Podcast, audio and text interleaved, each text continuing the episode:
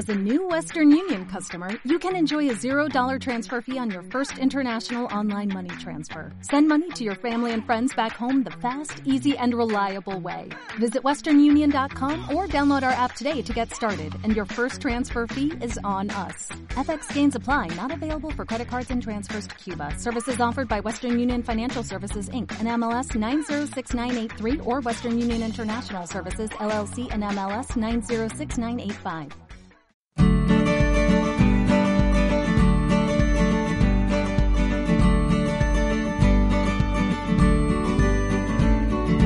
Onda Local de Andalucía ofrece a continuación Europa Cuenta, un espacio radiofónico de análisis y reflexión acerca de cómo las ayudas comunitarias contribuyen a la cohesión económica, social y territorial de nuestras ciudades y municipios.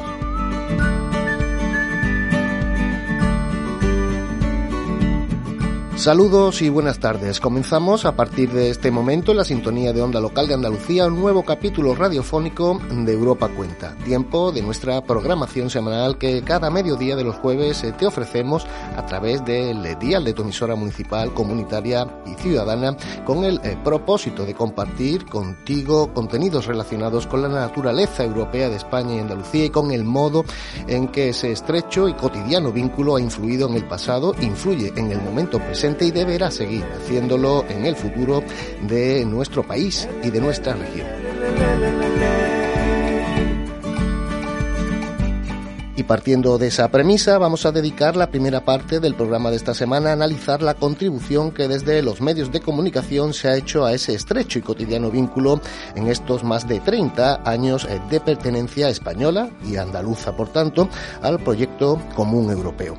Para ello, también eh, queremos abrir hoy en Europa Cuenta un espacio de reflexión sobre el papel divulgativo que los profesionales y las profesionales de la información han desempeñado en este tiempo y qué grado de responsabilidad social tienen o deben asumir los medios de difusión a día de hoy frente a la opinión pública en relación a los nuevos retos y desafíos que afronta la Unión Europea. Europa Cuenta. En la onda local de Andalucía.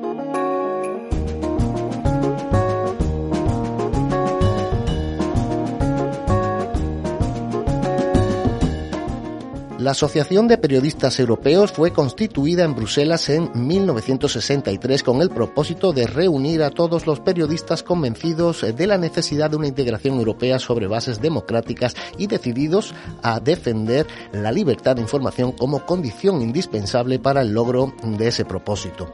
Bajo esos mismos principios, el 2 de octubre de 1981 quedó constituida la sección española de la APE, siendo inscrita oficialmente en febrero del siguiente año y pasando a ser declarada entidad de utilidad pública por acuerdo del Consejo de Ministros en septiembre de 1985, prácticamente coincidiendo con el ingreso de España en la por aquel entonces eh, aún denominada eh, Comunidad Económica Europea. Desde ese momento, la representación de la Asociación de Periodistas Europeos en nuestro país ha mantenido una actividad constante de divulgación, análisis, reflexión y debate sobre los derechos profesionales en el contexto democrático de las libertades comunitarias y acerca del compromiso de los medios de comunicación públicos y privados con la construcción europea.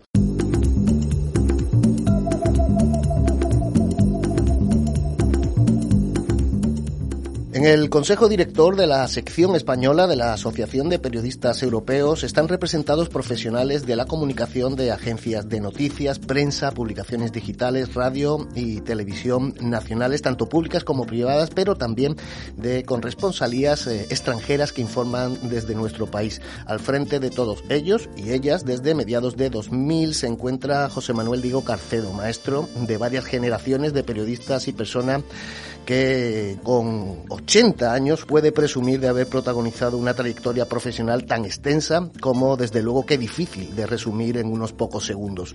Entró como reportero en televisión española en 1974, posteriormente fue su corresponsal en Lisboa y Nueva York hasta 1989, de donde regresó para hacerse cargo primero de la jefatura de los servicios informativos de la televisión y después de la dirección de Radio Nacional de España.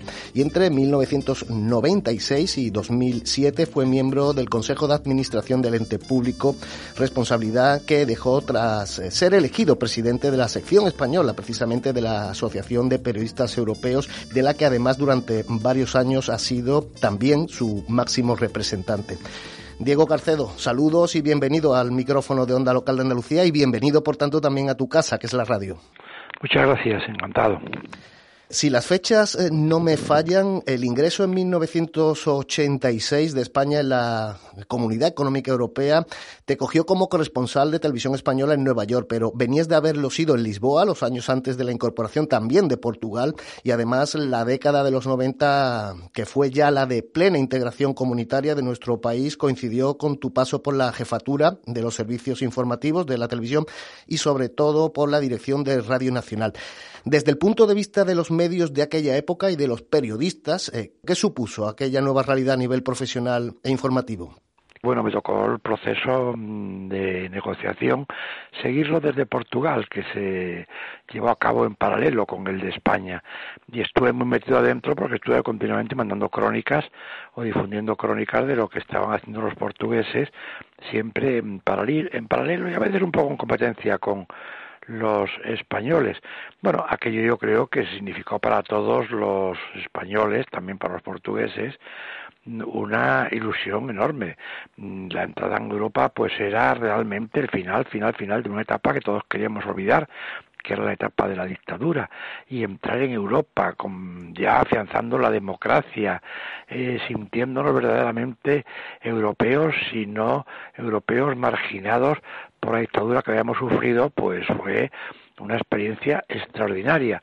Respecto a cómo lo hemos vivido los periodistas, pues yo no puedo hablar en líneas generales eh, de los periodistas, podría hablar de mi caso, por supuesto, mm, cada uno mm, estuvo en su papel, yo creo que los periodistas en España en ese momento y los medios hicieron una labor estupenda, tratando de concienciar a la sociedad española de lo importante que era estar en Europa, de lo que significaba estar en Europa, de lo que obligaba a estar en Europa, y cada uno pues lo hizo a su manera. Yo, claro, estaba en el extranjero, estaba en Estados Unidos cuando entramos, y realmente lo veía con una mayor distancia, pero también recuerdo que escribí bastante de cómo aquello era acogido por la administración norteamericana y por la sociedad norteamericana.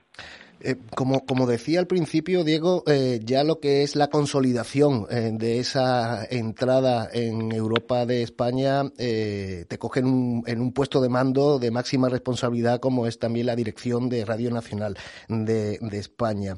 en ese sentido, ¿cómo se planteó desde un principio ese compromiso, digamos que pedagógico ante una opinión pública española que apenas sabía nada de lo que significaba ser europeo y mucho menos de cómo, cómo funcionaba esa, esa maquinaria?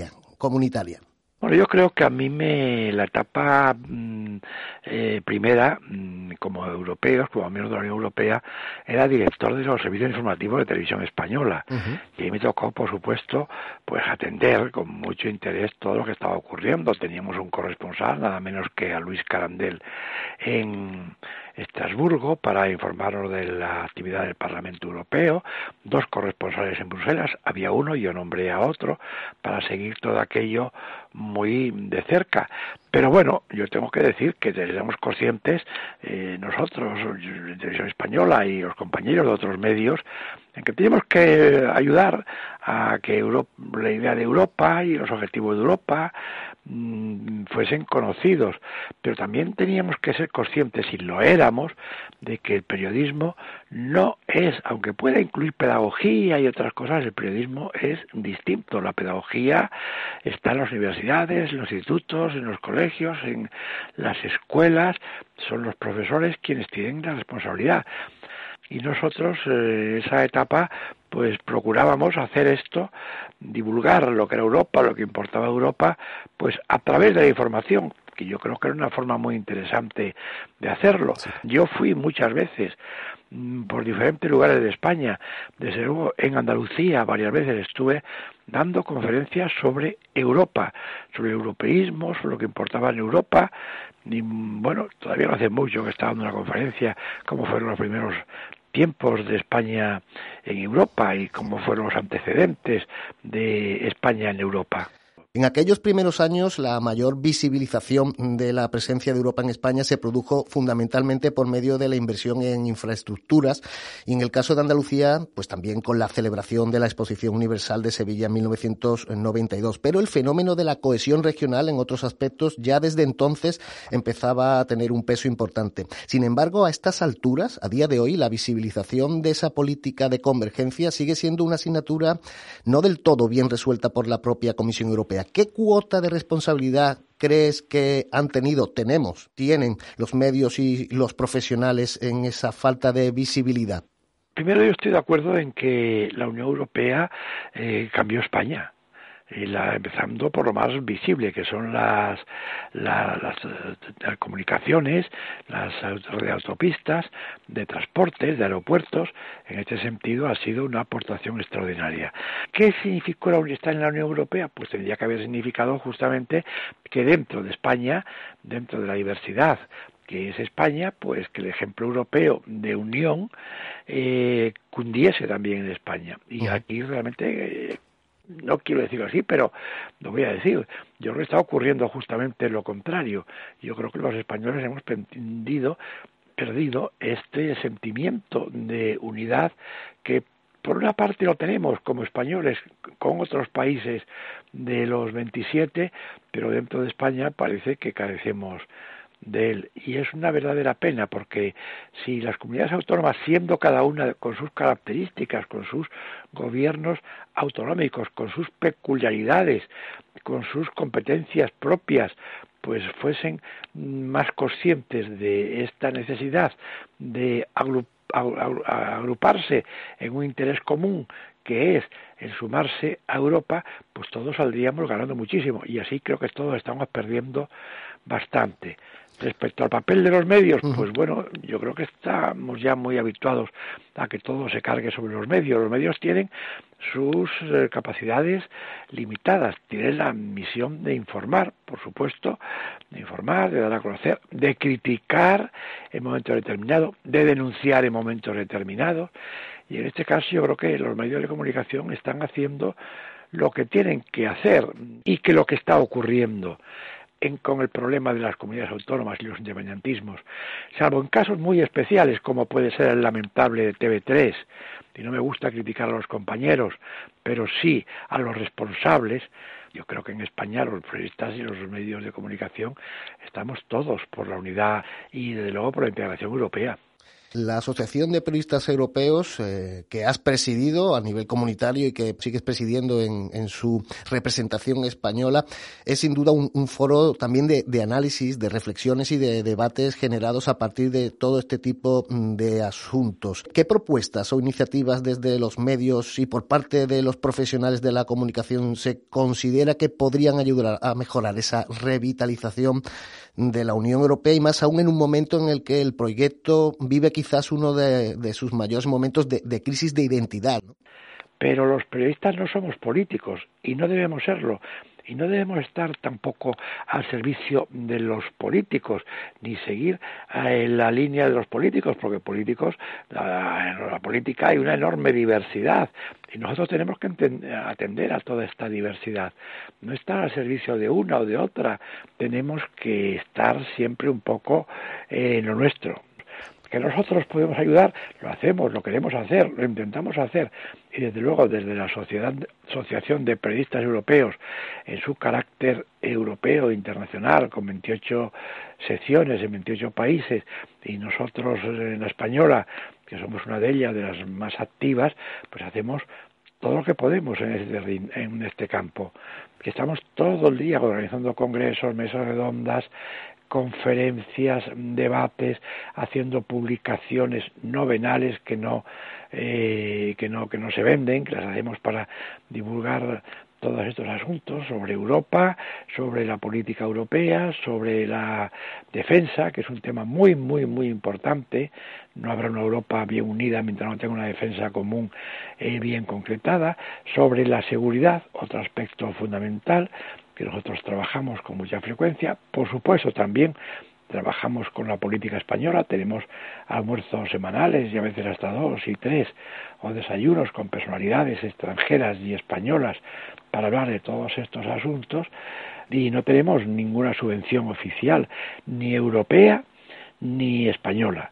Nos tenemos que ir apañando nosotros con nuestros propios medio, buscando eh, patrocinios, que no es nada fácil, haciendo en este sentido esfuerzos para sacar adelante muchos de estos proyectos. Eh, es más, en los últimos tiempos, como consecuencia de esta crisis fatal que hemos pasado, hemos reducido nuestro presupuesto a la mitad. Seguimos haciendo prácticamente el mismo trabajo, con un mayor esfuerzo, con una mayor austeridad que hemos aplicado. Yo he estado de presidente internacional cuatro años, que es el máximo que se puede estar. Esto va rotando. Ahora es un austriaco y me tocaba pues estar continuamente de un país a otro, participando a veces presidiendo actividades de los de las secciones de otros países, dando charlas, dando conferencias a veces también dando la cara. Recuerdo haber tenido que ir a Turquía, por ejemplo, a Eslovaquia, donde eh, había pues represiones fuertes contra la libertad de prensa, porque lo nuestro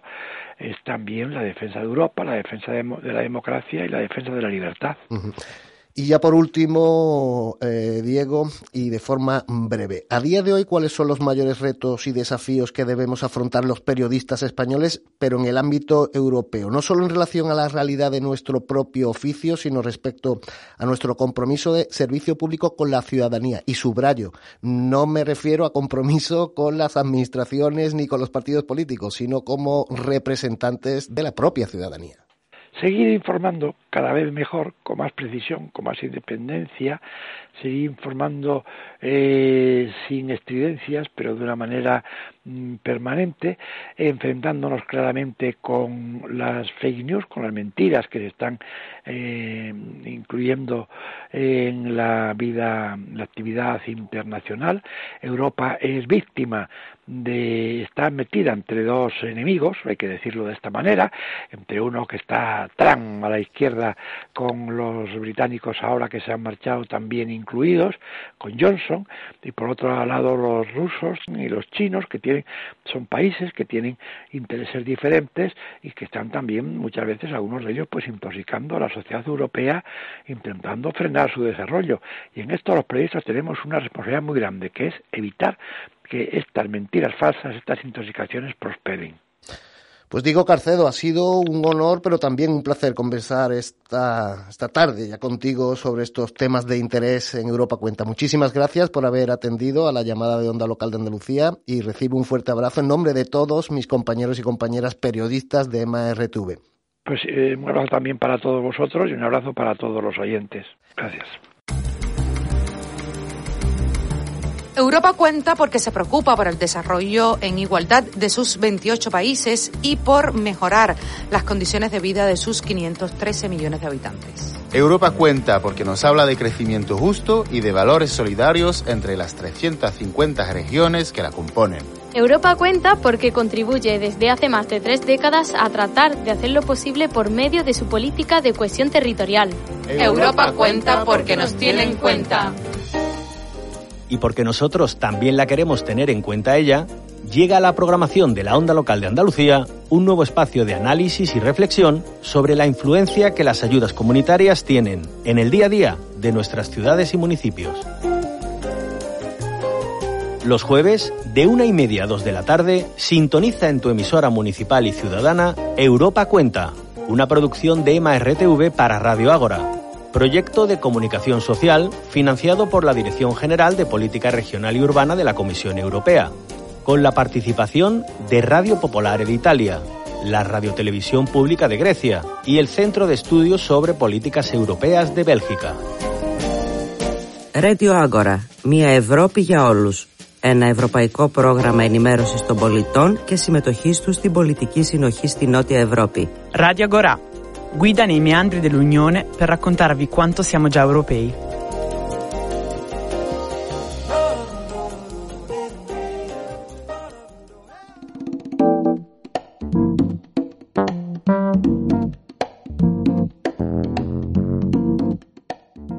Tras la entrevista que acabamos de mantener con Diego Carcedo, iniciamos aquí ahora una segunda mitad del espacio de hoy que nos va a servir para seguir profundizando en otra vertiente distinta a la de los medios de comunicación en el fomento de la integración europea y del fortalecimiento de la identidad comunitaria.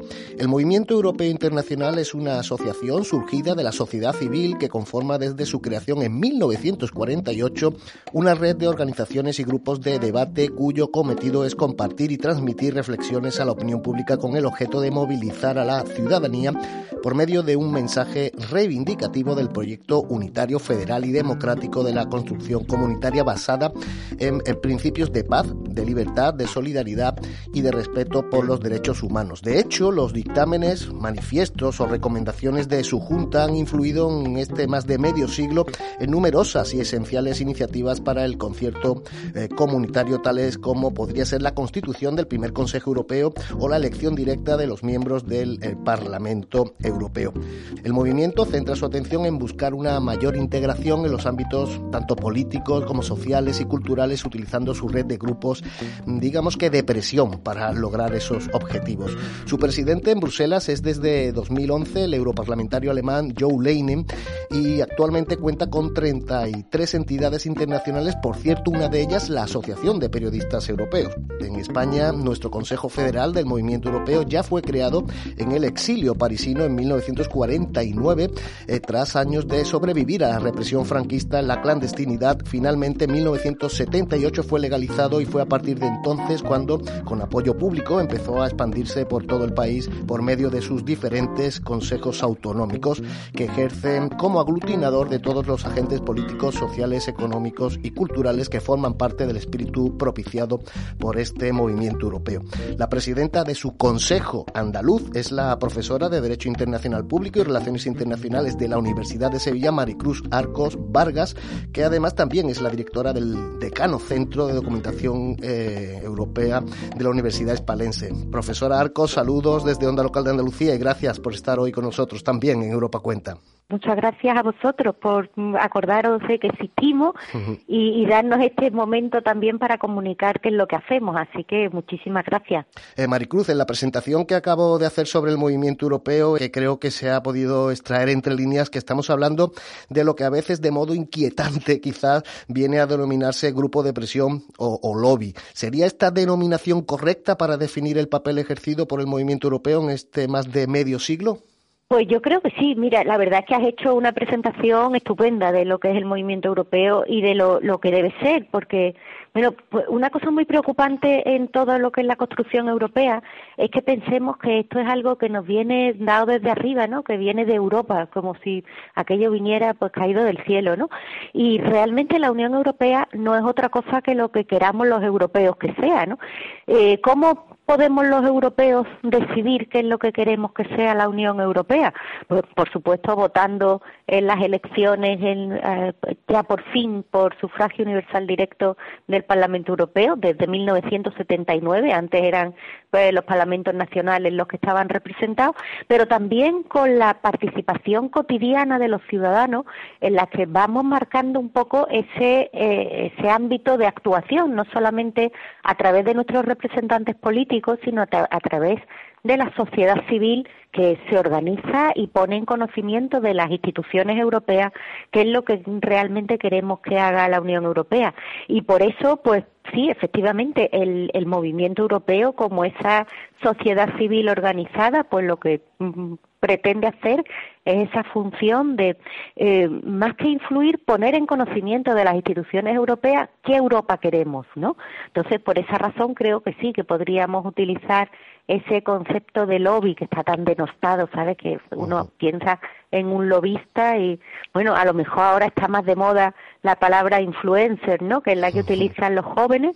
Eh, y bueno, pues lo que tendríamos que ser es ese altavoz de la ciudadanía europea para efectivamente marcar el, destino de nuestra Unión Europea. A priori son muchos intereses e ideologías los que están integrados en el movimiento europeo. ¿Cuál es el común denominador eh, en todos ellos y ellas como para mantener unidas tantas eh, tendencias, al menos eh, algunas aparentemente tan diametralmente alejadas? ¿Cuál, ¿Cuál, es esa filosofía compartida y esos fines colectivos concretos que hacen de pegamento? Pues mira, efectivamente aquí cabe todo el mundo. Bueno, todo el mundo menos los que quieran romper la baraja, esos pues claramente no caben, ¿no? Pero eh, hay de todo tipo de ideologías, no solamente desde partidos políticos, sino también desde personas corrientes, que, que cada uno pensamos de una manera. Eh, nuestro común denominador es más Europa. ¿Pero qué Europa? Pues la Europa de los principios y valores, que es la que está escrita en ese artículo 2 del Tratado de la Unión Europea. Esa Unión Europea en la que, o esa Europa en la que se defienden los valores de dignidad humana por encima de todo, de libertad, de igualdad, de democracia, de protección de los derechos fundamentales, de Estado de Derecho. Ese es el sustrato que nos une a todos. A partir de ahí, pues las soluciones pueden ser de lo más diversas. Cada vez que ha habido alguna materia en la que la Unión Europea de verdad sí ha tenido competencia, pues mm, hemos logrado mm, mucho más mm, desde presencia internacional. Imagínate lo que hubiera sido, pues, no sé, para los aceituneros españoles eh, luchar contra los aranceles, nos hubieran absolutamente ninguneado. Claro, si hablamos en nombre de toda Europa, pues entonces ya sí se tiene otro otro peso, ¿no? Otra otra disposición. Y así pues podemos encontrar en muchos aspectos desde protección al consumidor, todo lo de las cláusulas suelo es consecuencia que hay una Unión Europea potente y una Unión Europea que se preocupa por el ciudadano y que efectivamente tenemos que, trabajar en este sentido, ¿no? Sí, porque además, eh, aparte de la representatividad o representación de los agentes, distintos agentes sociales, eh, también el movimiento europeo eh, trabaja desde dentro de las propias instituciones comunitarias. Maricruz, en el caso de Andalucía en particular, ¿qué grado de penetrabilidad o de capilarización han tenido y tienen actualmente las acciones, los mensajes, esas iniciativas en, la ciudadanía y la opinión pública? Vamos haciendo pequeñas actividades que mm, nos sirven para crear esa conciencia europea, ese debate europeo.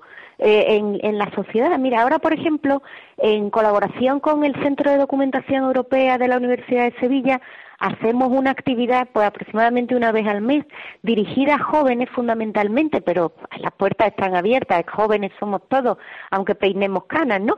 Eh, que lo llamamos quedada europea y la ciudadanía en un ambiente totalmente informal, casi un ágora, que pasen la palabra ahora de moda a partir de la convocatoria de la conferencia para el futuro de Europa, pues discutimos de temas europeos. También el, el año pasado, a la altura de mayo, hicimos unas actividades con Ateneos, con, no solamente en Sevilla, también en Córdoba, en Málaga. Eh, hacemos actividades que están dirigidas a generar debate europeo. Sobre todo lo que nos interesa es que la gente se ocupe de estos temas, ¿no? Y esto se refleja en que efectivamente nuestros diputados saben de qué estamos hablando, qué preocupa a los ciudadanos y en consecuencia pues lo llevarán a las reuniones del Parlamento Europeo, también al Comité de Regiones, al Comité Económico y Social, eh, en fin, en la vida cotidiana de las instituciones europeas. Maricruz Arcos, eh, presidenta eh, del Consejo Andaluz del Movimiento Europeo Internacional. Muchísimas gracias, Maricruz, por habernos querido acompañar hoy en Europa Cuenta. Un fuerte abrazo. Fabio, muchas gracias.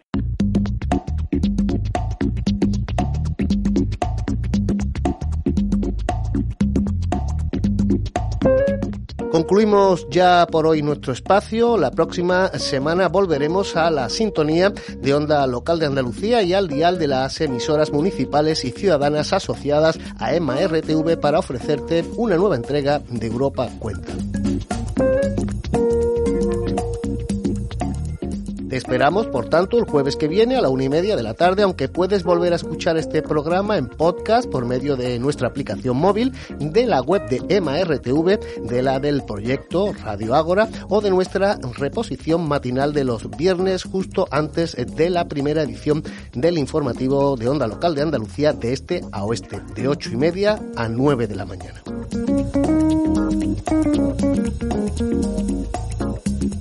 Nos despedimos ya desde los estudios de Onda Local de Andalucía. Ángel Macías fue quien estuvo al frente de la parte técnica y Fabio Muriel lo hizo delante del micrófono, ocupándose de la presentación, dirección y contenidos. Un cordial y europeo saludo para todos y todas.